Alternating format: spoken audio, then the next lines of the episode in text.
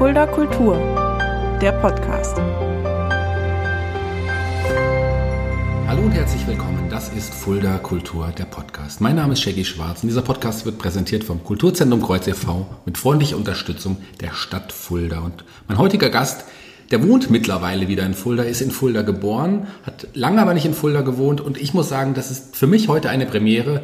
Das ist, glaube ich, der erste Gast, wo ich sage, ich war als Kind schon ein Riesenfan von seiner Arbeit. Ich war, ein, war eines meiner Idole und ich darf ihn heute bei mir im Podcast äh, begrüßen. Hallo, Rochus Hahn. Hallo, Shaggy. Äh, schön, dass ich da sein kann. Ich äh, habe den perfekten Haarschnitt für einen Podcast. Meine Tochter hat mir die Haare geschnitten, also deswegen passt das jetzt gut, weil ich nicht gerne gesehen werden möchte. Und äh, noch eine kleine Korrektur. Ähm, Im Fulda geboren bin ich nicht, auch wenn es sich so anfühlt. Geboren bin ich in Hildesheim, aber ich bin tatsächlich äh, mit 16 Jahren hierher gekommen, weil ich, äh, ja, weil mein Vater versetzt worden ist ans Kaliwerk nach Neuhof und ich äh, dann hier Abitur gemacht habe. Okay, stimmt, du hattest Abitur hier gemacht, so rum war es. Aber dass du ein Idol von mir bist, das stimmt auf jeden Fall. Das kann man, aber wir verraten erst später, in, in welcher Sparte das war und wie ich das erste Mal auf deine Arbeit aufmerksam geworden bin. Das verraten wir später. Wir wollen ja jetzt noch nicht so viel verraten, wir wollen noch ein bisschen Spannung beibehalten. Du bist ein bekannter Bücher- und Drehbuchautor. Ja, bekannt ist äh, vielleicht ein bisschen zu viel gesagt. Äh, sagen wir mal, wie, wie ein Freund von mir gesagt hat, äh, äh, sind Sie schon ein Star oder sind Sie noch ein Geheimtipp? Ja, und also ich denke, ich bin noch der Geheimtipp.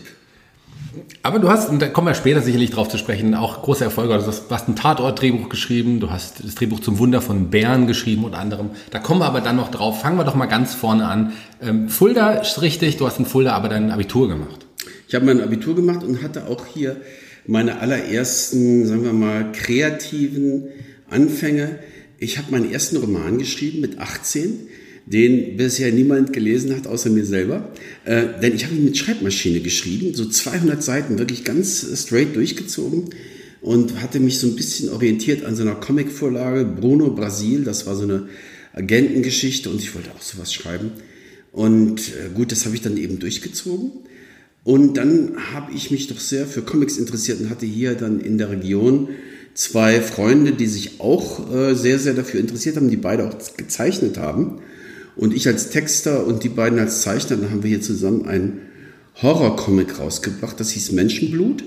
Und das war tatsächlich lange Zeit hier in Deutschland das einzige äh, Horrorcomic-Heft, was regelmäßig rausgekommen ist. Ich bin ein großer Comic-Fan auch gewesen und das Witzige ist, ich kannte natürlich Menschenblut, habe aber erst später rausgefunden, dass das wirklich in meiner Heimatstadt entstanden ist. Ich wusste lange nicht, dass das ein Fulda ist, obwohl steht ja auch, steht ja auch drin, ja, oder? Ich meine, ja, ja, ja, also es war in Fulda auch nicht zu kaufen, ne? weil man darf ja nicht vergessen, damals, also wir reden von 1980 bis äh, 1990 äh, rum, äh, da gab es hier in Fulda eine einzige Verkaufsstätte wo die bereit waren, äh, zehn Hefte immer uns abzunehmen und anzubieten, die aber hier dann auch nicht verkauft wurde. Gut, also der Prophet gilt im eigenen Lande nichts.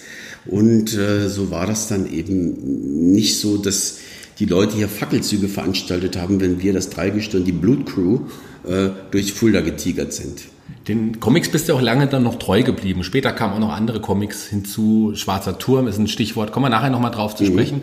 Aber äh, lass mal ganz kurz Bruno Brasil, weil wenn ich jetzt schon mal jemanden habe, der Bruno Brasil kennt und liebt, dann ja. äh, gerne auch nochmal darüber reden. Ich habe diese Comicserie geliebt. Eine, das ist eine belgische ähm, Agenten-Krimiserie, kann man Ja, franco-belgische Serie. Was mich natürlich daran besonders äh, äh, fasziniert hat, war, dass der ein Kommando hatte. Das heißt, da waren außer ihm äh, fünf andere Leute dabei. Eines war sein jüngerer Bruder, Bruder. Da hatten sie auch eine Frau. Es gab Gott sei Dank keinen Fettsack. Es gab äh, dann einen Mexikaner, der sehr emotional war. Und sonst noch so ein paar ganz äh, interessante, krude Typen. Also das äh, fand ich super. Das war für mich der, also woanders konsumieren die Jugendlichen Cannabis oder Crystal Mess. Aber für mich war, wenn ein neues Bruno Brasil rausgekommen ist, dann habe ich gezittert am ganzen Leib. Ja. Ja, Bruno Kommando Kaiman, hieß das nicht so? Ja, Kommando ja, Kaiman. Super, das habe ich total vergessen, schon lange nicht mehr dran gedacht. Ich habe drei große Bastei-Bände davon gehabt und dann gab es sie, glaube ich, auch in Taschenbuchform, einige, ich weiß es, schon so lange her. Nein, als Taschenbuch gab es sie nicht, es gab sie immer nur als Alben, aber ähm, Ich weiß nicht, nein, im Sammelband sind sie auch nicht rausgekommen, weil es war ja Zack, das ist bei Zack, äh, dem Comic-Magazin Zack erschienen, was damals auch äh, Wahnsinn war. Es gibt's heute auch wieder, aber heute ist es eher schon fast so, äh, so ein so ein Vehikel für die äh, Nostalgiker, ne? die, die, die 70-Jährigen, die sagen, ja, früher, als die Comics noch gut waren. Bisschen wie das Yps-Heft, das gab es ja auch eine Zeit irgendwie wieder. Also das haben wir dann ja, auch nur die. der, der, der, der, der Gimmick von Yps. Wie hieß das denn? Der Yps war das erste Heft, was immer ein Gimmick hatte. Genau. ne? Weißt du, was das, äh, das Gimmick ist, was am, am häufigsten drin war im Yps-Heft?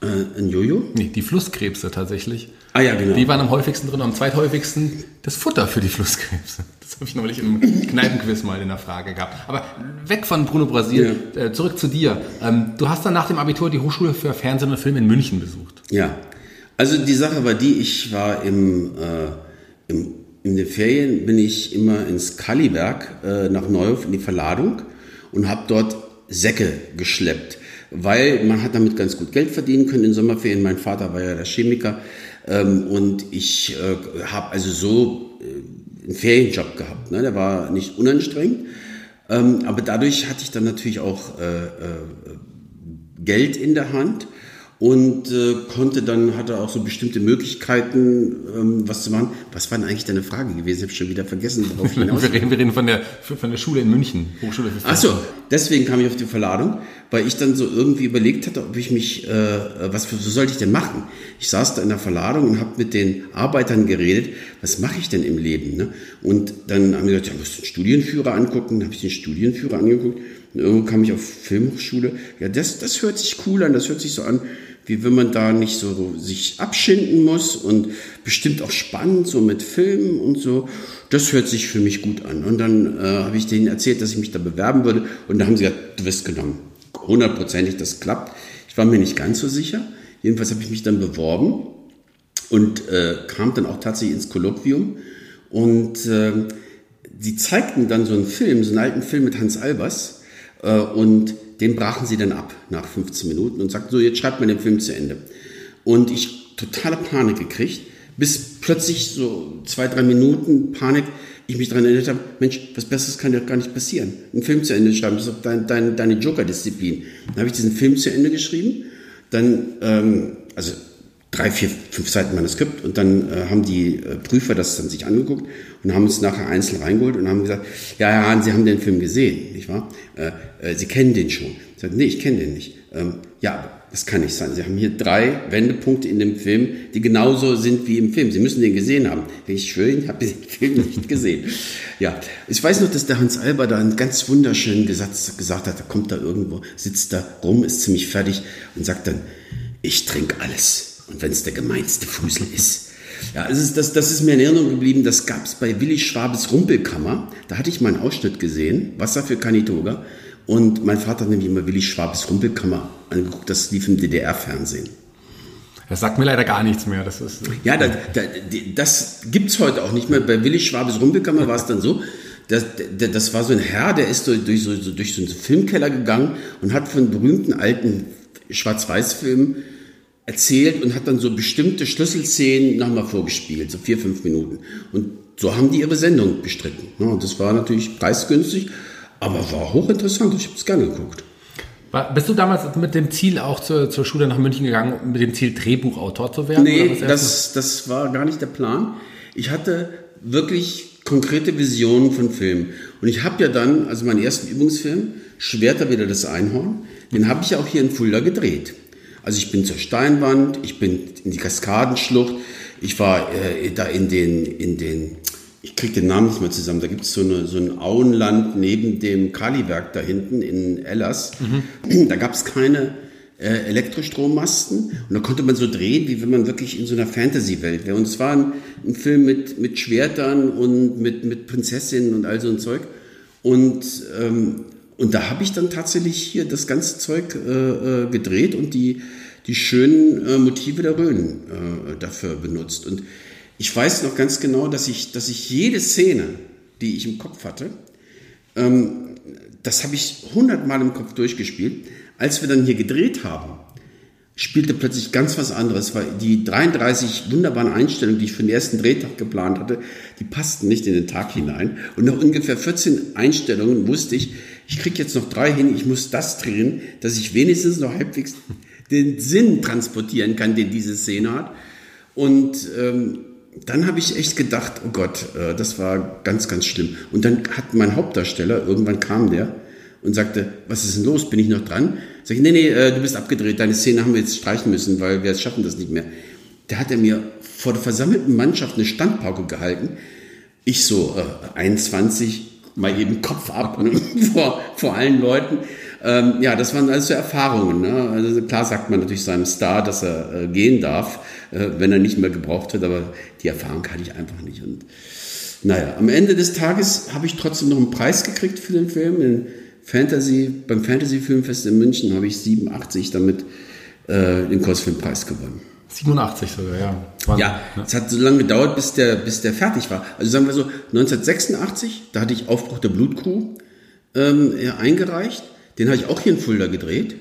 Und der äh, äh, hat dann den Kurzfilmpreis gewonnen, 86. Und da habe ich 87, weil es Fantasy war, meinen anderen, äh, äh, meinen ersten Film auch noch eingereicht und dann in Folge auch gewonnen. Und da, ja, das war dann ganz schön, dann hatte ich mal ein bisschen Bestätigung. Aufbruch, äh, Aufbruch der Blutkuh, das ist dieser Film, den du mit deinen alten Kompagnons von Menschen. Das mit den, mit den Leuten, mit denen ja. ich die Menschenblut-Comics gemacht habe, dann, äh, ich meine, wir waren wirklich, wir waren wirklich grüne Jungs, ohne Freundin, nur mit großen Rosinen im Kopf und überhaupt keine Ahnung, wie die Welt richtig läuft. Und wir wollten einmal auch große Knarren in der Hand haben und ballern. Ja? Und so ist dieser Film entstanden. Also, also so, eine, so eine kleine Machtfantasie. Und natürlich hat es dem geholfen, dass es ganz äh, selbstironisch und humorvoll war und äh, deswegen ist es auch ein kleiner Kultfilm geworden. Aber du hast zu der Zeit sogar schon auch fürs Fernsehen teilweise geschrieben, ist das richtig? Ich habe gelesen, ja. das Sketch-Up, und ich meine, das kennt man ja, die Kultsendung mit Dieter, Dieter Krebs. Mhm. Ähm. Ich weiß genau, da gab es zwei Schritte. Der erste Schritt war, ich habe im Auto gesessen, habe im Radio gehört, ein Interview mit jemandem, der Gags geschrieben hat. Und ich habe mir nur so gedacht, Mann, was müssen das für Leute sein, die haben Gehirnschüsse überlebt oder was, keine Ahnung, dass die äh, dass die sich Witze ausdenken können. Ich meine, da müsste es ja fast schöner sein, auf einer Galeere zu arbeiten, ja. Aber Witze sich ausdenken, nein, ich, das, es, es war, ich fand das abartig, weil das für mich pure Folter war. Der nächste Schritt war, ich ging zum Bayerischen Rundfunk, weil ich eine Samstagabendshow-Idee verkaufen wollte. Und sagte, ja, hier, ich habe die Idee. Und gesagt, nee, nee, wir haben schon ein Konzept, das heißt Vier gegen Willi, äh, daran glauben wir. Aber, okay. Und weil ich gerade so traurig ausgesehen habe. Ich meine, ich war ein Büblein von, von, von 22 Jahren, blond, niedlich, ja, damals noch, und äh, nicht übergewichtig. Und dann hat der Redakteur zu mir gesagt, können Sie denn Sketche schreiben? Ich habe, glaube ich, so eine halbe Sekunde gebraucht, bis ich gesagt habe, ja. Ähm, aber es war klar, wenn ich was anderes sage, war es das. Dann gehe ich nach Hause. Ja, dann schreiben Sie mal einen Sketch. Okay, bin nach Hause gegangen, mich hingesetzt, war genau in der Situation dieses äh, Gagschreibers, den ich noch vor zwei Wochen äh, als Irren abgestempelt hatte und habe mir dann was ausgedacht, das habe ich dann aufgeschrieben. Damals waren die Sketche ja noch vier Minuten lang. Ne? Habe ich dem Redakteur gebracht, der hat gesagt, oh, das ist ja schön, hat ihn gekauft. Ich habe 2000 Mark dafür gekriegt. 2000 Mark für schlappe äh, zwei Stunden Arbeit. Und dann habe ich gedacht, okay, dann, dann habe ich noch ein paar geschrieben und der hat mir alle abgekauft und irgendwann war ich derjenige, der dann die meisten Sketcher für SketchUp geschrieben hat. Also ich habe 99 Stück geschrieben und wenn SketchUp heute wiederholt wird, kriege ich jedes Mal noch Wiederholungshonorar. Ah. Ja, also ich freue mich immer, wenn diese Sendung kommt und nicht nur wegen des Inhalts. SketchUp, also ich habe es ja schon gesagt, ist wirklich damals eine Kult, also auch heute noch aus heutiger Sicht eine Kultsendung. Sketche, die ja oft auch diese Sketche mit diesen falschen Zähnen und sowas, mhm. das wurde ja oft gemacht, aber äh, ich, ich habe das als Kind geliebt. Dieter Krebs und und was nee, wer ist Iris Berben? Iris Berben, Beatrice Richter. Genau. Ja, genau. Ich habe dann irgendwann nicht mehr nicht mehr mitgeschrieben, weil ähm, ich habe dann Sketch gebracht und immer wenn die Pointe nicht gut war, hat der Redakteur es abgelehnt. Und dann war es mir irgendwann zu blöd, weil ich hatte dann, was ich, zehn Sketche dabei und dann hat er eingenommen, weil beim neuen Sketchen die Pointe nicht gefallen hat. Mhm. Dann habe ich aufgehört zu schreiben. So, jetzt kamen sie dann aber in Schieflage, weil sie kriegten keine guten Sketche zusammen. Dann rief der Redakteur zu mich an und sagt, brauchst du musst dran, ich brauche 40 lange Sketche. Gute, 40. Ne? Und habe ich überlegt, Und das war eine der Sternstunden in meinem Leben, dass ich da eine wirklich gute Idee hatte. Und zwar habe ich mir gedacht, ich denke mir nur die Situation aus, aber nicht die Pointen. Und habe zum Redakteur gesagt, hier, ich habe äh, 40 Sketche, die Situation, aber die Pointen müssen wir zusammen ausdenken. Und dann bin ich zu ihm hin mit meinen 40 Situationen und er hat eine Pointe nach der anderen rausgehauen. Und weil es seine eigenen Pointen waren, waren sie natürlich schnell gekauft. Ja. Und dann hatte ich am Abend also diese ganzen Ideen und 40 Pointen, von denen die meisten von ihm kamen. Ja. Und dann bin ich nach Hause gegangen, habe zwei Wochen lang geschrieben. Und dann weiß ich noch, wie ich in den äh, Sender kam, Bayerischen Rundfunk, kam mir Iris Berben entgegen und sagte zu mir, ach Herr Hahn, gestern Abend habe ich mit Ihnen eine wunderbare Nacht verbracht weil sie meine 40 Sketche gelesen hatte und jetzt ganz, ganz happy war, dass da schönes neues Material da war. Ja, ja, das war meine Begegnung mit Iris Berben. Du hattest auch eine Begegnung, es muss auch die Zeit gewesen sein, da hast du auch das Drehbuch zu Formel 1, der Film, geschrieben. Ja. Formel 1, der, für die, die es nicht kennen, das war so eine Musiksendung, ja. auch im Öffentlich-Rechtlichen. Ja. Ähm, Ingolf Lück, der Moderator, mhm. glaube ich, zeitweise. Ähm, war das nicht im dritten? Das war immer in den dritten lief das, glaube ich. Genau. Bayern 3 und Hessen 3. Es ja. lief in allen dritten, aber es war dann die erste richtige moderne Pop-Sendung. Genau, und da gab's da gab's auch äh, Sampler damals auf, auf MC natürlich, auf mhm. Kassette irgendwie noch die Zeit, die Vorreiter der Bravo-Hits, wenn man so will. Ähm, und dazu gab's einen Kinofilm und da gab's eine lustige Begegnung auch mit Falco. Ja. Erzähl mal ganz kurz. Ach, die Falco-Geschichte. Ich erzähle, ich, ich komme jetzt unsympathisch rüber, das, das, das gefällt mir gar nicht so, weil ich lauter Geschichten erzähle, in denen ich so gut aussehe. Aber egal, sei es drum. Hasst mich alle, ist mir wurscht. Ja. Ähm, jedenfalls habe ich äh, den Formel-1-Film geschrieben. Da hat auch noch ein anderer Autor mitgeschrieben. Nein, der Regisseur hat mitgeschrieben und dann hat am Ende der Produzent aus unseren beiden Fassungen äh, mit Schere und, und Tesafilm eine Fassung zusammengeklebt. Weil damals gab es noch keine Computer. Da hat man noch mit Scheren gearbeitet. Dann ist dieser Film gedreht worden und dann wurde äh, Falco eingeladen zur Premiere und wir guckten uns den Film an. Und als dann die Szene kam, in der Falco aufgetreten ist, hat er dann so von seinem Kinositz aus immer so äh, Bemerkungen gemacht und, und, und, und so, so, wollte so witzig sein. Ne? Und da ist er mir total in die Parade gefahren, weil es war ja auch mein Buch, ja. Und er hat also gerade mein Buch zerstört, indem er da ständig rumgewitzelt hat, weil jeder wusste, Falco macht jetzt gerade Scherze. Und da habe ich irgendwann gesagt, jetzt halt mal die Klappe, du Bänkelsänger. Und dann hat er sich irgendwie verschluckt und einen Ton der, äh, der Empörung ausgestoßen und ist 60 Sekunden später aus dem Saal gestürmt und ward nicht mehr gesehen.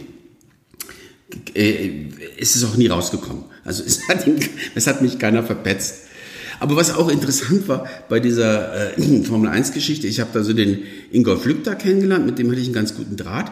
Und dem sollte ich über die Jahre immer wieder begegnen. Immer wieder. Also wir, wir hatten da eine Sendung, die hieß 10 oder Gehen. Da war er Moderator. Ein Reisequiz. Da bin ich als Autor mitgefahren. Da waren wir dann in Stockholm.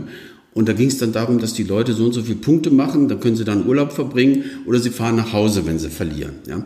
Also jedenfalls mit, mit, mit Ingolf hatte ich äh, bis heute, bis heute habe ich zu tun mit ihm.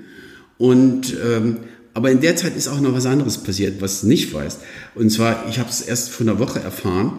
Und zwar habe ich bei einem Film mitgemacht von einem Kommilitonen. Und da sollte ich irgendwie so einen, so einen Typen spielen, der äh, angeheuert wird, um, um sich verprügeln zu lassen, damit ein junger Loser seiner Freundin imponieren kann. Ja?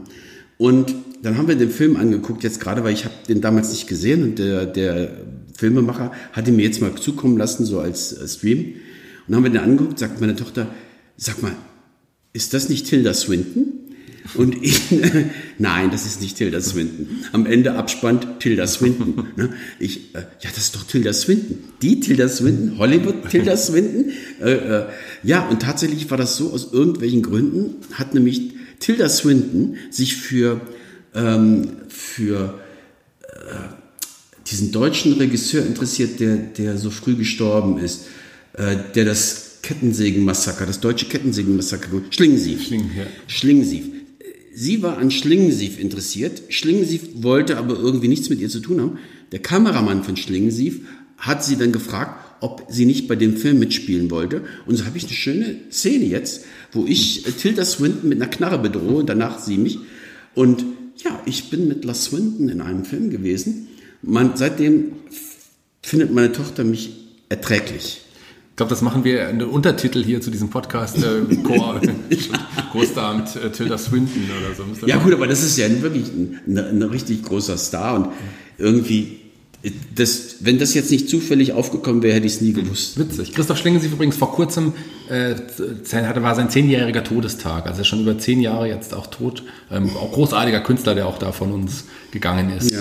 Ähm, zu empfehlen übrigens, die findet man immer noch in den, äh, ja, in den sozialen Netzwerken oder auch bei YouTube zum Beispiel. Diese, da gibt es dieses Durch die Nacht, das war glaube ich diese Doku von, ich weiß nicht, ob es von Arte war. Da ja. gibt es eine ganz tolle Episode, Christoph Schlingensief durch die Nacht mit, äh, mit äh, Michel Friedmann. Ja. Sehr zu empfehlen, ja. für die, die es noch nicht gesehen haben. Ähm, sehr, sehr, sehr, sehr unterhaltsam. Ja. Ähm, aber kommen wir von, zu einem anderen Star, für den du auch gearbeitet hast, etwa zu dem Zeitpunkt. Und zwar, ich spreche von Harpe Kerkeling. Da gab es diese Serie Cheese. Mhm. Da hast du auch für geschrieben. Äh, ja, ich habe für Cheese geschrieben. Und es ist wieder so ein Ding, also äh, wenn du Drehbuchautor bist, dann bist du ja eigentlich so ein Gun for Hire. Und es kann sein, dass du äh, vor Arbeit nicht aus den Augen gucken kannst. Es kann aber sein, dass monatelang gar nichts passiert.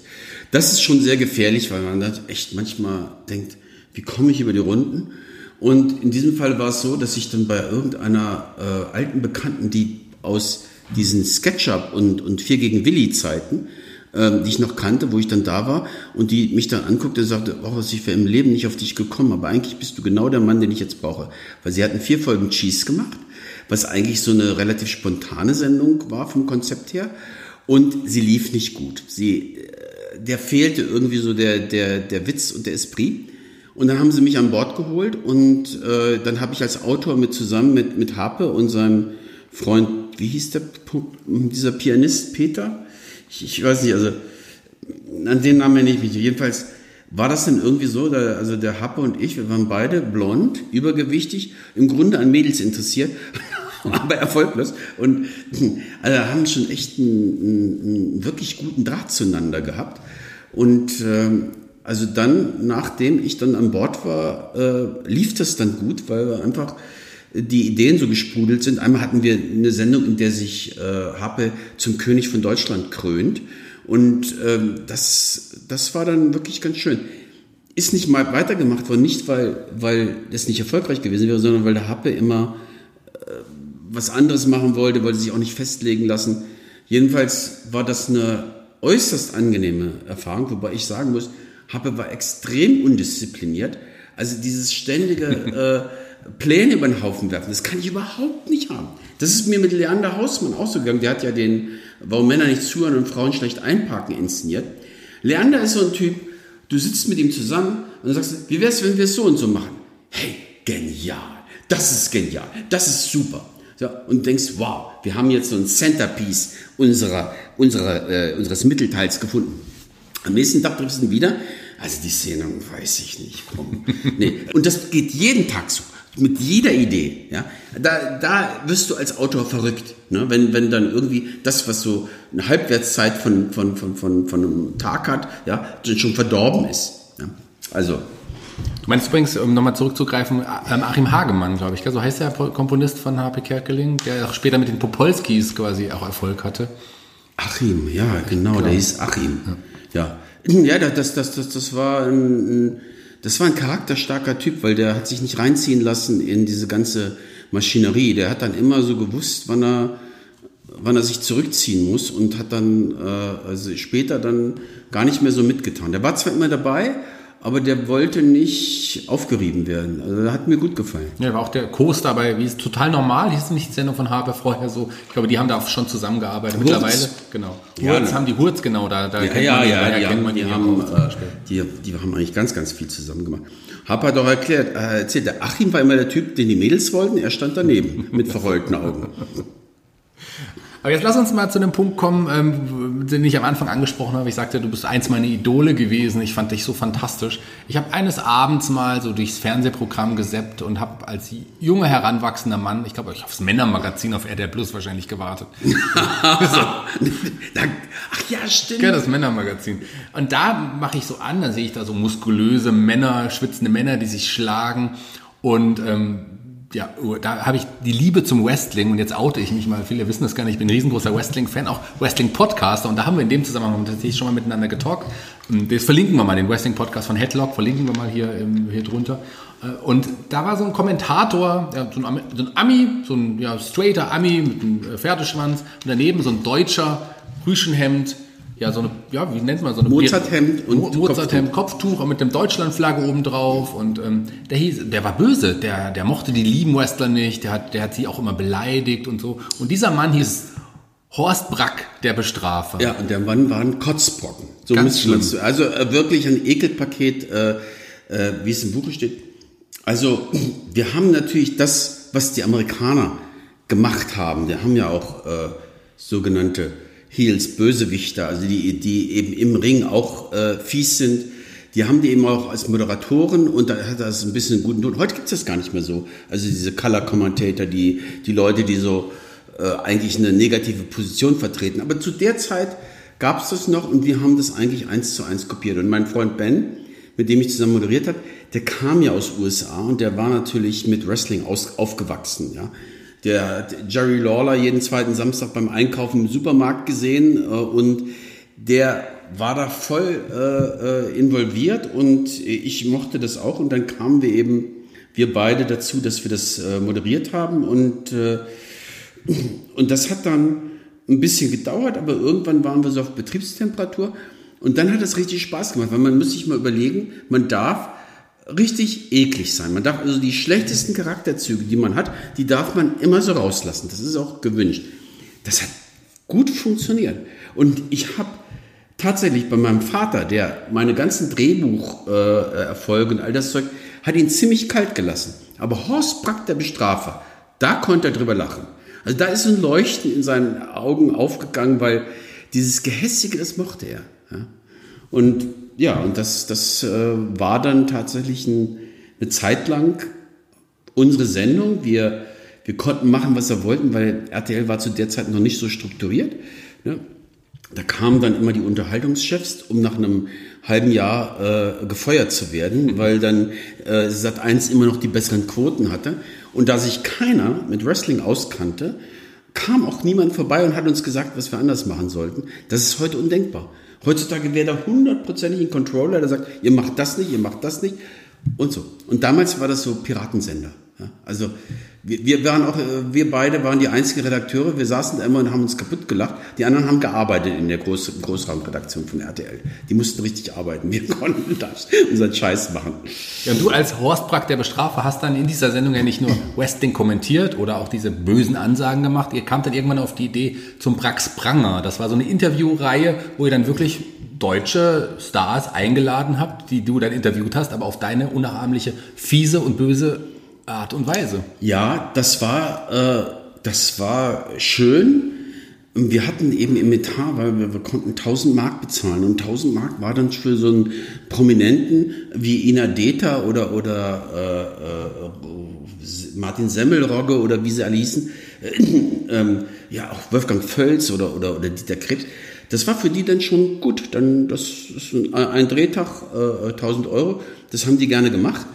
Und äh, ich muss sagen, ich erinnere mich besonders gerne an Wolfgang Völz, der äh, ja schon bei Raumschiff Orion äh, ein Idol meiner Kindheit war. Und der saß da so und der war so witzig. Also äh, ich muss dann sagen, ich saß da manchmal daneben, den manchen Promis, die zu Gast waren und habe dann schon gemerkt, die sind richtig gut und ich bin nur ein äh, Schuhputzer. Ja, also der, der hier so tut, als wäre er äh, ein Bad Guy. Aber es gibt eben schon ein paar Sternstunden darunter. Nicht jeder Gast hat auch das Spiel so richtig mitgemacht. Ich, du hast mal erzählt, dass ein Hannes Jenicke zum Beispiel, der auch da war, ja. dem hat das nicht so unbedingt gefallen. Äh, also das war ein Kommunikationsproblem. Ich glaube, dem haben sie gesagt, dass der macht jetzt ein Interview mit dir und der kam dann und kriegt dann äh, ein paar vor den Latz geknallt, so wie, äh, Sie sehen ja aus wie eine Schlaftablette, was machen Sie eigentlich beruflich und so. Also äh, der war ziemlich angepisst ja, und hat mich seitdem auch nicht mehr leiden können, hat sich immer mit dem Ben angefreundet, der natürlich hinter den Kulissen stand und, und der coole, nette Typ war, ja. Also, das war so Good Cop, Bad Cop Verhalten jedenfalls.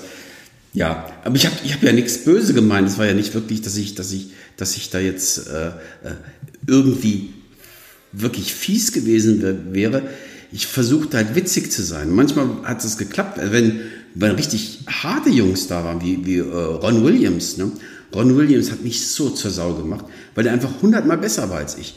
Der hatte, der hat mich lang gemacht. Also, das war, das war dem seine Stunde, das war nicht meine. Ne?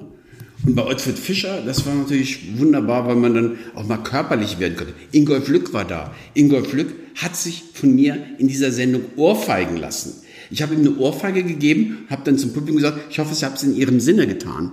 Und der Ingolf, habt ihr das gesehen? Der hat mich geohrfeigt.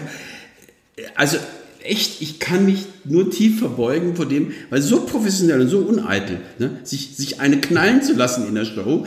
Und dann sagt der andere, ich hoffe, dass der Typ bald von einem Lastwagen überfahren wird. Und dann tschüss. Ja, also da muss man schon mitspielen. Ja.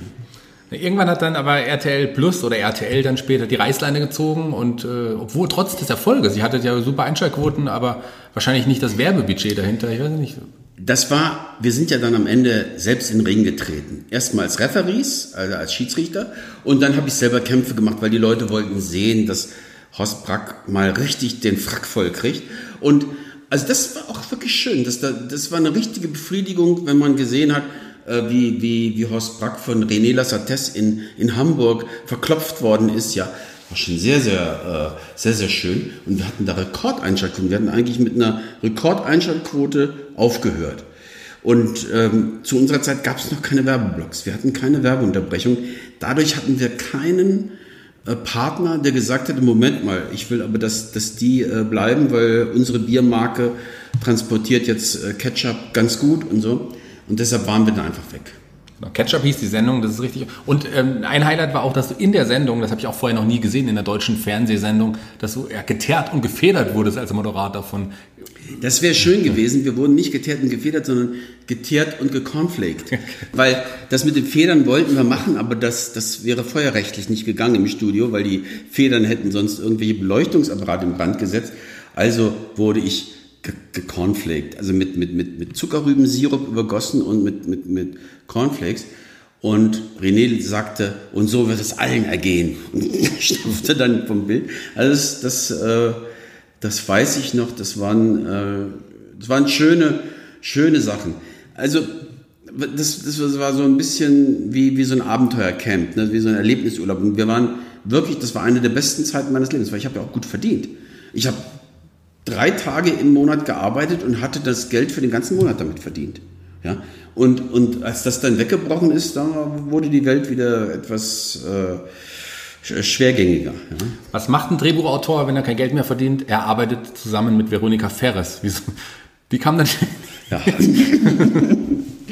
also ich habe tatsächlich mehrfach mit Veronika Ferres zusammengearbeitet.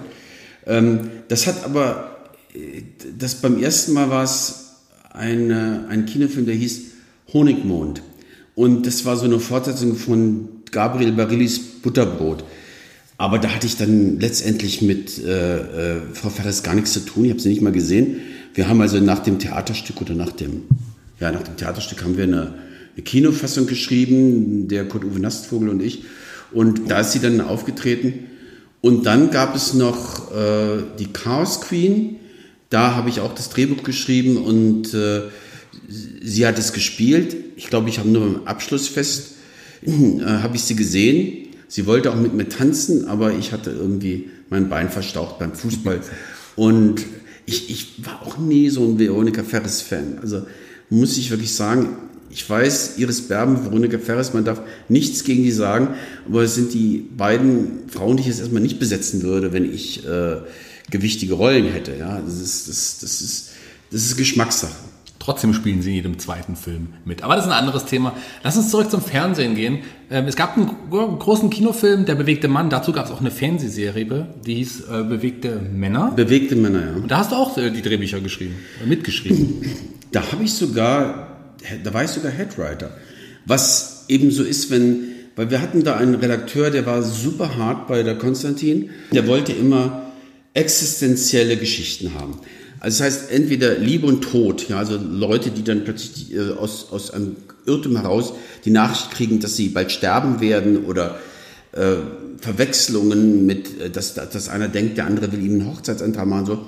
Das sind so äh, total, sagen wir mal, äh, gravierende Plots, die den Nachteil haben, dass sie das Sujet schnell auslutschen. Ja, das heißt, irgendwann hast du alles erzählt, weil du hast äh, so gravierende Geschichten erzählt. Und nachdem wir das eine Saison lang gemacht haben, habe ich gesagt, Leute, wir müssen ab sofort eine Fortsetzungsgeschichte machen, weil wir halten das Niveau nie mit diesen Geschichten, weil so viele gibt es gar nicht. Und dann habe ich eben eine übergreifende, äh, äh, einen übergreifenden Bogen geschrieben, wie das heutzutage eigentlich jede moderne Serie macht, dass die Geschichte fortlaufend ist, die Episode in sich abgeschlossen, aber trotzdem fortlaufend. Und dann habe ich eben die, die, die Bögen entworfen für die zweite und die dritte Staffel. Das hat auch ganz gut funktioniert. Ich persönlich bin so ein bisschen äh, äh, zwiespältig, was die Serie angeht, weil immer wenn wir gute Schauspieler hatten, wie zum Beispiel Thomas Heinze, ja, ähm, oder Ingolf Lück, war er auch mitgespielt, ne, dann, dann war das super. Aber manchmal wurden dann Schauspieler äh, engagiert, die haben gedacht, das ist Comedy, jetzt kasprig rum. Und dann wurde so Kindertheater veranstaltet und dann wurden die Folgen automatisch sehr schwach. Ja? Und das, deshalb ist es nicht kein durchgehend hohes Niveau, es gibt manche Folgen, die sind sehr, sehr schön, aber es ist nicht wirklich der große Wurf geworden als Ganzes. Deswegen glaube ich, haben sie es auch nicht weitergemacht. Ne, da drei Staffeln. Der große Wurf oder den großen Wurf gab es aber auch im etwa gleichen Jahr. Wir sind hier im Jahr 2003. Ja. Dein größter Erfolg, kann man so sagen, war das Drehbuch zu einem großen Kinohit, Das Wunder von Bern. Ja. Wie kam es dazu und hast du da ein paar interessante Geschichten mitgebracht? Also mir ist aufgefallen, als ich diese Dokumentation über das Wunder von Bern im ZDF gesehen habe. Das war so Ende, der, äh, Ende des, des 20. Jahrhunderts. Ähm, also 1997, 98 habe ich das gesehen im Fernsehen. Und ich äh, habe das gesehen und ich musste richtig heulen am Ende, als sie gewonnen hatten. Und fand das total emotional und habe mir gedacht, Mensch, wir in unserer deutschen Geschichte haben gar nicht so viele positive Stories, die wir erzählen können. Und das ist ja nun mal wirklich eine gewesen, mit, mit, mit, mit, mit klassischem Verlauf. Erstes Spiel gegen Ungarn 3 zu 8 verloren, ja, und dann dieses wahnsinnige Finale mit dem 3 zu 2. Also ich fand, das war wie gemalt für eine, für eine Story. Und dann habe ich das einem Produzenten angeboten ähm, als Konzept und der hat das gesagt, das, das ist zu groß für mich, das kriege ich nicht hin. Und weil der Sönke Wortmann weil ich den kannte, ähm, weil der an der Filmhochschule sich später beworben hat als ich und äh, bei einer Filmproduktion dann tatsächlich mein Fahrer war. Der hat auch schon bei anderen Filmproduktionen dann als, als Produktionsfahrer gearbeitet und hat sich dann so überlegt, ob er sich nicht bewerben soll. Ne? Und weil er sich für Film interessiert hat. Und ich habe ihm dann äh, gesagt, er soll sich ruhig bewerben, weil ähm, er hatte so ein bisschen Angst, dass er zu langweilig ist, weil, weil, weil jetzt kein so ein Paradiesvogel ist oder so auftrumpfen kann. Und ich gesagt, bei der, bei der Filmhochschule wollen die gar keine äh, Freaks. Die wollen eigentlich normale Leute, denen sie was beibringen können, die, die, die zuhören können, mit denen sie was anfangen können. Also eigentlich bist du der perfekte Mann dafür. Dann hat er sich beworben und ist genommen worden. Ihm habe ich dann das Konzept auch geschickt. Und dann rief er mich an und sagte, du Rochus, ich will diesen Film seit sieben Jahren machen. Das wusste ich natürlich nicht. Ähm, ich wollte mit Roger Willemsen das Drehbuch schreiben. Der hat mir jetzt vor einer Woche abgesagt. Jetzt kriege ich von dir dieses Konzept du bist drin, wir machen es zusammen. Und dann habe ich das Buch geschrieben und dann, äh, ja. Und das, das Bemerkenswerteste an diesem ganzen Ding war natürlich die Premiere, wo dann äh, unser damaliger Bundeskanzler Schröder aufgetaucht ist. Und das muss man wirklich sagen, da haben viele von Neid sich in den Hintern gebissen, dass du eine Filmpremiere hast und dann taucht der Bundeskanzler auf, stellt sich da vorne hin, eisige Atmosphäre im Premierensaal, ne? äh, Politiker und er war wirklich nicht beliebt. Ne? Und dann stellt er sich hier und sagt, ich war ein kleiner Junge und das war meine Mannschaft. Und dann zählt er die gesamte äh, äh, Berner Elf auf, ja, von A bis Z und, und sagt, er hätte auch ein Tränchen verdrückt und es würde ihn so bewegt haben. Und am Ende haben sie ihn alle geliebt und ich auch. Mann, was für ein Volkstribun. Ja? Und dann ist er, nachdem er seine Rede gehalten hat, von der Bühne gelaufen, draußen ins, ins äh, äh, Auto mit laufendem Motor und abgefahren. Und wir haben dann die äh, Premiere gesehen. Und das war schon wirklich, äh, äh das war schon wirklich sehr, sehr äh, äh, legendär. Und war ja auch sehr erfolgreich. War sehr erfolgreich. Gab ja auch noch mal ein Musical, ähm, aber damit hast du nichts mehr zu tun gehabt, hast wahrscheinlich auch ich habe ich hab damit insofern zu tun gehabt, dass es meine Texte und meine Geschichte war. Hast du dann auch Geld wenigstens für bekommen? Nee. Okay, immerhin. Das, das wurde schon so äh, gedreht, dass, das, äh, dass da nichts an mich geflossen ist. Aber ein bisschen Geld, und dann gehen wir nochmal ein, zwei Jahre zurück, ähm, hast du auch verdient mit einem eigenen Comic-Verlag, den ihr gegründet habt. Ich spreche vom Schwarzen Turm. Oh, Korrektur bitte. Okay, ich habe nicht mit verdient. Geld verdient, sondern ich, Geld war eine. Geldvernichtungsmaschine. ja, also man kann auch Geld in einen Hochofen schmeißen, aber das machte natürlich mehr Spaß, äh, damit Comics drucken zu lassen. Nee, wir, ich, ich war eigentlich relativ gut im Geschäft. Das war diese Zeit, wo, wo dann auch bewegte Männer liefen. Da habe ich ja sehr viel äh, Folgen geschrieben, ich glaube 30.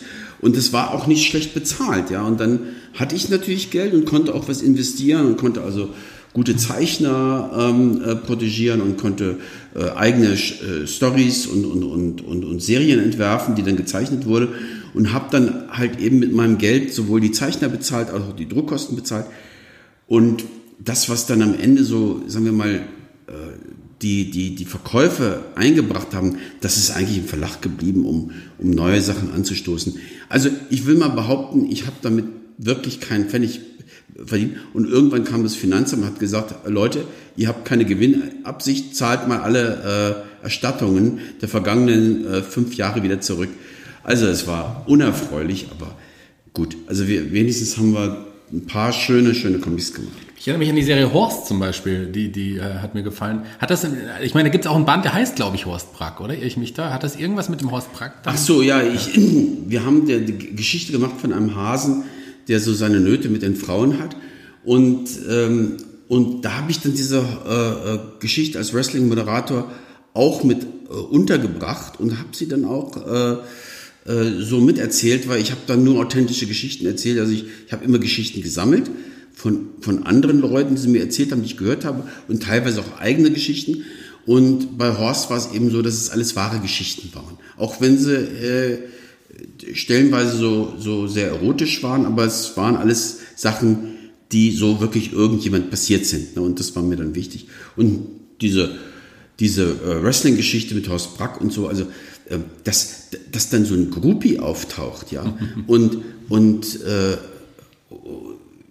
ja, und ich nachher erfahre, nachdem mein Partner äh, sagt, dass er, dass sie eine äußerst angenehme Gesellschaft gewesen ist für die Zeit, die er in Hannover war, und die aber eigentlich mich hatte kennenlernen wollen, ja, das war natürlich schon, das war natürlich schon, äh, da musste ich schon schlucken. Ja, war sehr, sehr attraktive äh, junge Dame gewesen. Aber gut, also ich war nun wirklich nicht so erfahren, dass ich jetzt sagen konnte, also mit Groupies, darüber könnte ich Buch schreiben. Nein, das konnte ich nicht. Wir waren jetzt bei den Comics, lassen wir mal die Bilder weg, aber ähm, da gab es ja auch Texte, du warst ja der Autor, du hast aber auch andere Bücher geschrieben, nicht nur Comics und ähm, da sind ja einige Bücher, die alle grundverschieden sind, will ich sagen, auf, auf den Markt gekommen. Fangen wir doch mal an mit den Silver Girls reiten wieder. Wie kamst du darauf? Was ist das für ein Buch?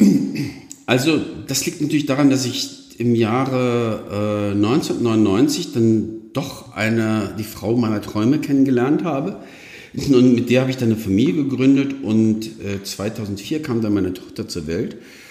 Und wie das mit Mädels so ist, durchläuft man da so verschiedene äh, Stadien. Ne? Und natürlich kamen irgendwann auch die Pferde dran. Das heißt, ich musste mit der Samstag immer zum, zum Reiterhof und dann wurde da geritten. Und dadurch kam ich dann irgendwann auf die Idee äh, von zwei äh, Mädels, die die Pferde von ihrem Reiterhof klauen, um damit von zu Hause abzuhauen, weil da die Welt nicht mehr ganz so einfach ist. Da gibt es Schwierigkeiten. Und das ist eigentlich so ein Buch, so ein Abenteuerbuch für Mädchen, was ich so für meine Tochter geschrieben habe. Und äh, was ein bisschen so in der Tradition von so, so alten Sachen wie, wie Enid Blyton, ne? so, so fünf Freunde und so, das, das ist schon alles so ein bisschen bei mir hängen geblieben. Und da wollte ich einfach so, ein, so eine Geschichte schreiben, wo die Kids äh, ausgeschlafen sind und der, der Polizist, der sie verfolgt, äh, immer so ein bisschen der Dumme ist. Ja? Und das war, das, das war der erste Roman, den ich überhaupt geschrieben habe. Und äh, wie es dann so ist, wenn du jetzt im, im, im schriftstellerischen Bereich noch nichts gemacht hast und keinen Agenten hast, dann wird es ganz, ganz schwer, da irgendwas anzubringen, weil es gibt keine Querverbindung zwischen Drehbuch äh, schreiben und Roman schreiben. Ja, also da, das sind zwei Welten. Und deshalb habe ich den, die Silver Girls auch erstmal gar nicht veröffentlicht. Und erst der zweite Roman, den ich geschrieben habe, die, die, die Kunst, Elchurin frisch zu halten, der hat einen Verlag gefunden, der ist bei Goldman rausgekommen und, äh, und in der Folge habe ich dann selber in meinem Eigenverlag die, die, also auch in dem Schwarzen Turm habe ich dann die Silver Girls rausgebracht. Ja, äh, die Kunst, Elchurin frisch zu halten, hast du gerade schon angesprochen. Mhm. Kann man ja mal sagen, das ist nicht unbedingt für junge Mädchen gedacht.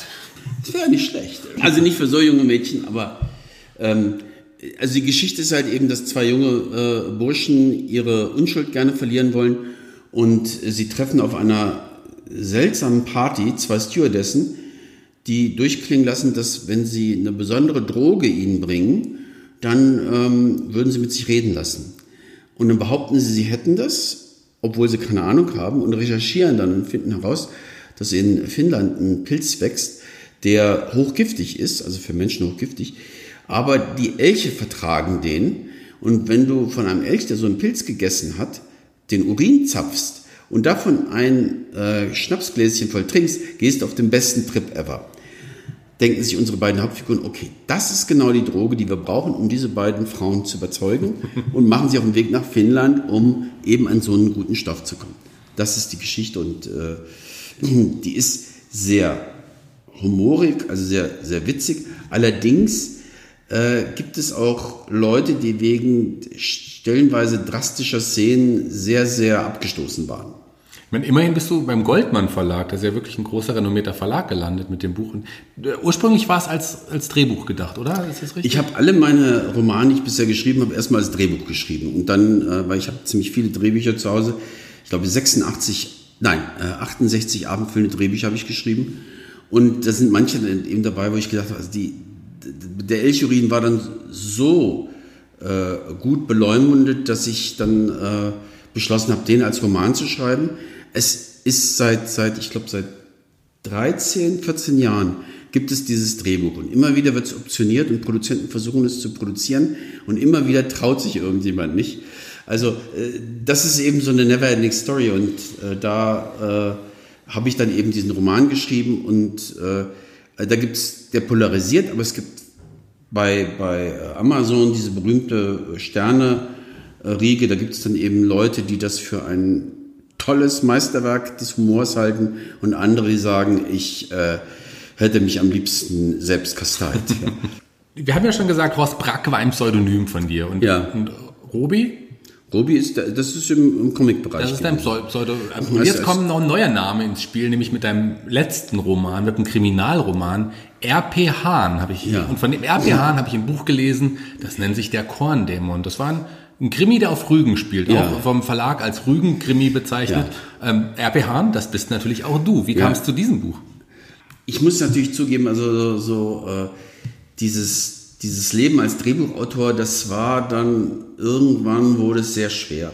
Also die, die, die Gestirne waren mir dann nicht mehr so gewogen. Ich, ich fand es schwerer, Jobs zu finden. Ich fand, dass der Umgang mit den Autoren immer äh, harscher geworden ist. Und ich hatte dann so in den Jahren von 2010 bis 2019 hatte ich schwere Jahre. Da lief es überhaupt nicht mehr gut. Ich habe fast kein Projekt mehr realisiert. Und, ähm, und dann habe ich mir überlegt, komm, was schreibst du denn jetzt für einen Roman? Und habe gedacht, ich wollte mal einen Roman schreiben, der am besten meine Stimmung trägt. Und dann habe ich eben die Geschichte eines Alkoholikers geschrieben.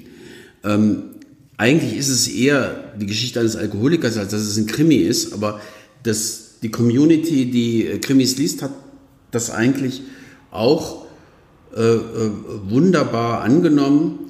Also die, die Reaktionen bei Amazon sind überwältigend gut, aber ich habe auch eine, eine schlechte Stimme, die gesagt hat, ich fand das Buch total langweilig. Aber es gibt immer auch andere, die, die da in höchsten Tönen gesungen haben. Und ich, hab, ich wollte eben sehr, sehr authentisch sein mit diesem Buch und habe dann eben diese Geschichte eines Verlierers, Außenseiters, eines Menschen, der an sich selbst nicht glaubt, geschrieben, der versucht, sich zu rehabilitieren. Und ähm, also äh, komme ich wieder auf meine Frau zu sprechen. Meine Frau hat es als erste gelesen, hat gesagt, du hast mir meinen Urlaub ruiniert mit diesem Buch. Es war total Depri. Und, und mein Agent wollte es auch nicht anbieten. oh ja, das war, das war eine schwere Geburt. Am Ende gab es eine Redakteurin, die das sehr gemocht hat. Und das ist eben immer so, ne? du musst eine Nische finden. Es gibt, wenn du ein Buch schreibst, gibt es von zehn Leuten immer nur einen Prozentsatz, der es gut findet. Und, und das dieselbe Geschichte können zwei super mies finden und zwei brillant. Und da muss man eben dann äh, auf die richtige Nische treffen und da habe ich Gott sei Dank eine äh, Verlegerin gefunden, die das mochte. Und jetzt bin ich auch froh, dass der, raus, der rausgekommen ist. Ne? Das war im, Piper Verlag jetzt. Es war im Piper Verlag. Ja, auch ein renommierter Verlag. Also ja, also und, und sie haben, der Piper Verlag hat dann tatsächlich äh, von sich aus den Buch für den Krimi-Preis eingereicht, ne, weil sie dann so Potenzial gesehen haben, dass da vielleicht äh, das literarische äh, unterschwellige äh, Qualitäten hätte. Also das, das hat mich dann sehr gefreut. Ähm, du wir veranstalten ja auch die, die große Krimi-Leserei Tatort Fulda äh, einmal im Jahr. Normalerweise, wenn Corona nicht ist, in diesem Jahr ist es durch Corona unterbrochen worden. Vielleicht werden wir dich im nächsten Jahr mal da hören, wenn du da aus dem Krimi vorliest. Vielleicht, vielleicht hast du ja Lust. Dann würde ich dich für die Lesung an einem, einem Ort mal engagieren, wenn du Bock hast. Ja, aber nicht mit dem Haarschnitt. Nee. Sollte. Ja, da gehe ich wieder zum richtigen Friseur. Also ihr könnt es jetzt nicht sehen, liebe Hörer, ich finde es überhaupt nicht schlimm. Ist mir gar naja, gut, es ist zwei Wochen her. Meine Tochter äh, ist der Meinung, dass, dass, äh, dass ein richtiger Friseur keine Scheren benutzt, sondern nur Rasierapparate. Und dann kriegt es immer so einen Army-Touch. Ich kann ja kurz mal meinen Hut lüften, auch das könnt ihr nicht sehen. Ich habe ja, mein Iro wächst wieder. Aber das ist ein anderes Thema. Lass uns weg vom Iro. Das, du, du hast ja, ähm, du wohnst ja mittlerweile wieder in Fulda. Genau genommen wohnst du in Petersberg, aber das ist ja schon eigentlich Fulda. Die einen sagen so, die anderen so. Die Petersberger sagt Petersberger. Also tatsächlich, ich bin wirklich, ich bin wirklich original. Als ich mich beim Einwohnermeldeamt äh, anmelden wollte, bin ich dann da hingefahren zum Einwohnermeldeamt und sagte die Frau von mir, Entschuldigung, Sie müssen zum Einwohnermeldeamt nach Petersberg, nicht nach Fulda. durfte ich wieder, durfte ich nach Petersberg. Die haben auch ein ganz niedliches, so aus, so fast so ein Lego-Häuschen da. Das ist auch ein Einwohnermeldeamt und man muss auch nicht lange warten, weil es gibt nicht viele Leute, die dort leben. Ich kann schon mal sagen, du bist auf jeden Fall eine große Bereicherung ähm, für die Fuldaer Kulturszene. Das auf jeden Fall. Ich freue mich sehr, dass du jetzt hier wieder in Fulda wohnst. Und wir sehen uns ja tatsächlich auch regelmäßig. Das ist sehr, sehr schön. Du arbeitest aktuell und hast auch die Corona-Zeit ein bisschen genutzt an deinem neuesten Werk. Mein neuestes Werk, ja. Ich bin auch fast fertig damit. Immer wenn ich denke, so jetzt können keine Fehler mehr drin sein, dann finde ich auf jeder Seite was. Also das ist ganz schlimm. Ich habe jetzt ein Buch geschrieben, das heißt äh, Die Liebe ist ein Dobermann. Und da tritt auch Ingolf Lück drin auf. Ich habe ihn extra gefragt, sag mal, äh, macht es dir was aus, wenn du ein Star-Appearance hast in meinem Buch? Und er sagt, kein Problem. Und dann habe ich ihm das Buch geschickt, er gesagt, warum schickst du mir das Buch? Ich habe dir doch schon blanko die Erlaubnis gegeben. Ja gut, okay. Also ich habe mir gedacht, besser er liest es, als dass er nachher dann denkt, äh, Schluck. Ne? Also es geht um, um einen jungen Mann, der sehr unerfolgreich bei Frauen ist. Das, das Thema kommt uns bekannt vor. Und äh, eines Tages in der Kneipe, in der er bedient, taucht Mrs. Wright auf, eine wunderschöne Prinzessin der Sehnsucht. Und er traut sich natürlich nicht, sie anzusprechen. Die Gelegenheit gibt, sich nicht, gibt es auch nicht. Aber sie hinterlässt am schwarzen Brett einen Aushang. Sie sucht jemand, der ihren Dobermann ausführt. Und denkt sich, das ist das geniales, geniale Art, um an diese Frau ranzukommen. Und das ist dann die Geschichte, dass, dass er äh, ihren Dobermann ausführt. Und ähm, ja, und es klappt dann auch tatsächlich, dass er mit ihr zusammenkommt. Das Problem ist nur, dass sie gar nicht so das ist, was er sich dann wirklich äh, vorgestellt hat. Das entpuppt sich so als zweiseitig. Dafür aber der Dobermann, mit dem er anfangs überhaupt nicht zurechtgekommen ist, dann am Ende sein dickster Freund wird. Und als er dann irgendwann mit ihr Schluss machen will, kann er das eigentlich nicht, weil dann verliert er auch den Dobermann, weil sie ist sehr, sehr rachsüchtig. und alle Freunde, die sie bisher in den Wind geschossen hat, von denen hat sie jedes Erinnerungsfoto verbrannt und äh, leugnet ihre Existenz. Und da, das ist ein bisschen das Dilemma. Diese Aber nicht mehr verraten, wir warten auf das Buch. Du hast ja da wahrscheinlich jetzt, ist noch kein Verlag, also du musst es erst fertig schreiben und bietest es dann den Verlag. Na, es ist eigentlich fertig. Ich bin jetzt wirklich bei der allerletzten Korrekturlesung ähm, mein Agent hat zu mir gesagt, das Buch ist schön, aber äh, 50 ähm, Seiten zu lang. So das höre ich nicht gern. Mhm. Ich habe den extra zum Gespräch gebeten in Hamburg und äh, bin dann, habe ihm ganz klar gesagt, dass ich hier äh, als Künstler das überhaupt nicht in Ordnung finde, dass ich hier so äh, von meinem Agenten dazu genötigt werde, hier so dieses Werk äh, so einzukürzen. Nach dem Gespräch bin ich dann nach Hause gefahren und habe es um 50 Seiten gekürzt, weil ich einfach überzeugt war, dass es eine gute Idee ist. und ja, jetzt, jetzt ist es natürlich, jetzt ist es natürlich richtig Speed. Ja? Und ich, es, es war auch gar nicht schwer. Ja? Ja, und jetzt wird der äh, Agent es dann anbieten, der Verlag, der den Elchurin rausgebracht hat, die Redakteurin kennt das Sujet, fand das ganz gut. Das heißt, tendenziell wäre sie eine Kandidatin, die es veröffentlichen würden. Aber ich habe schon gehört, jetzt zu Corona-Zeiten sind sie schon sehr vorsichtig, was sie rausbringen. Das heißt, sie werden auf sichere Nummern gehen. Ich weiß nicht, ob sie das für eine, für eine sichere Nummer halten. Ja. Weil sie sagen, das ist ein, das ist ein Buch für Männer. Ja?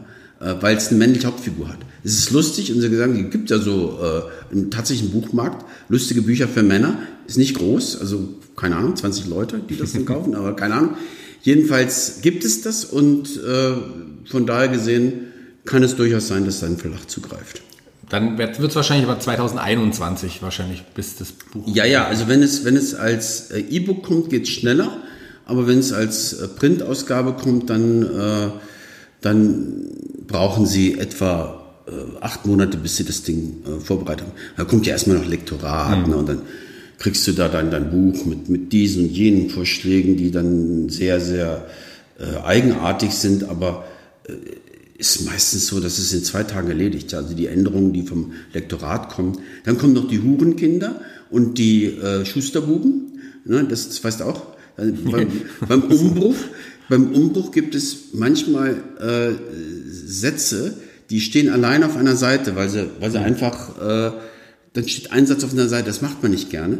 Um zu vermeiden, dass jetzt also quasi ein Satz oben auf der Seite steht und dann beginnt das nächste Kapitel, bitten sie den Autoren, dieses Hurenkind zu beseitigen und den Text vorher so zu kürzen, dass es die Zeile noch auf die andere Seite rutscht. Ja? Und das, diese äh, Hurenkinder und Schusterbuben, das äh, muss man dann auch noch erledigen.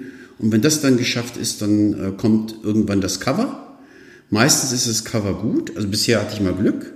Sie fragen einen dann noch, was willst du denn drauf haben auf dem Cover? Beim Korndämon habe ich gesagt, ich hätte gerne ähm, ich hätte gerne, eine, ich hätte gerne eine Vogelscheuche drauf vorne.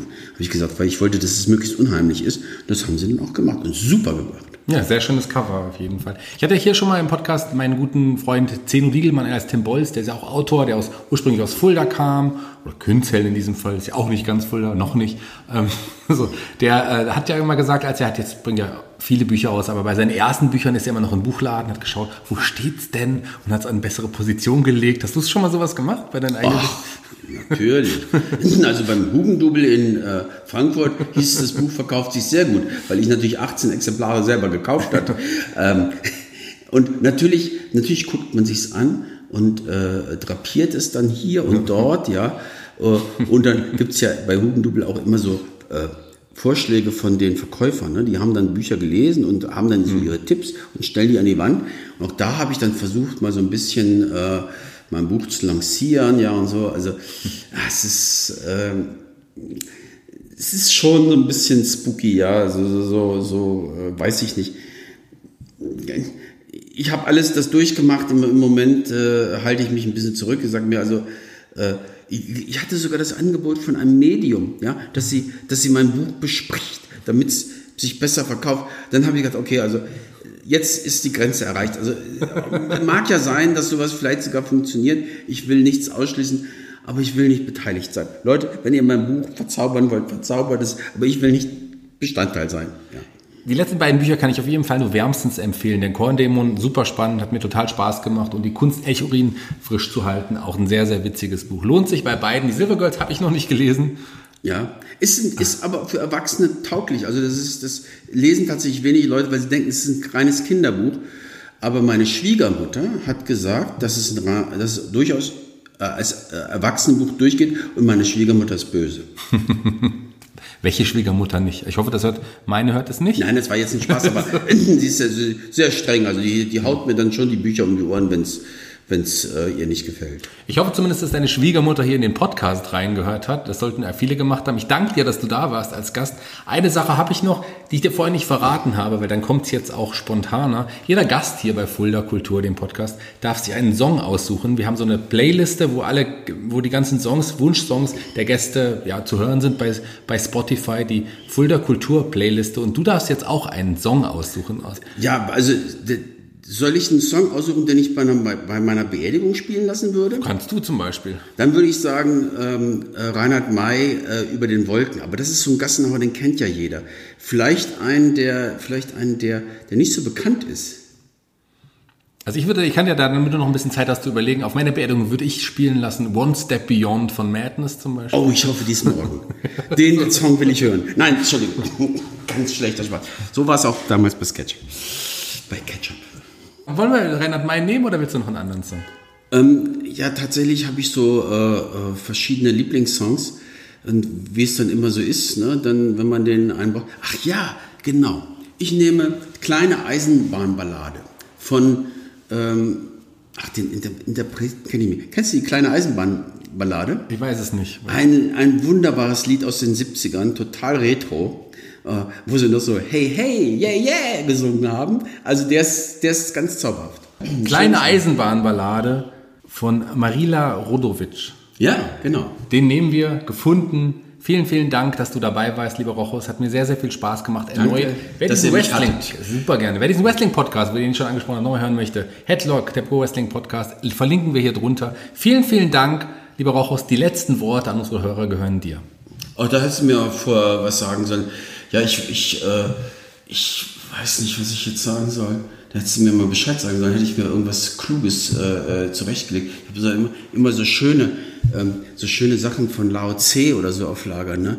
Ähm, so, also ist immer mein Rat. Äh, um das, was morgen ist, kümmere dich morgen. Sehr gut. Vielen Dank. Bis zum nächsten Mal.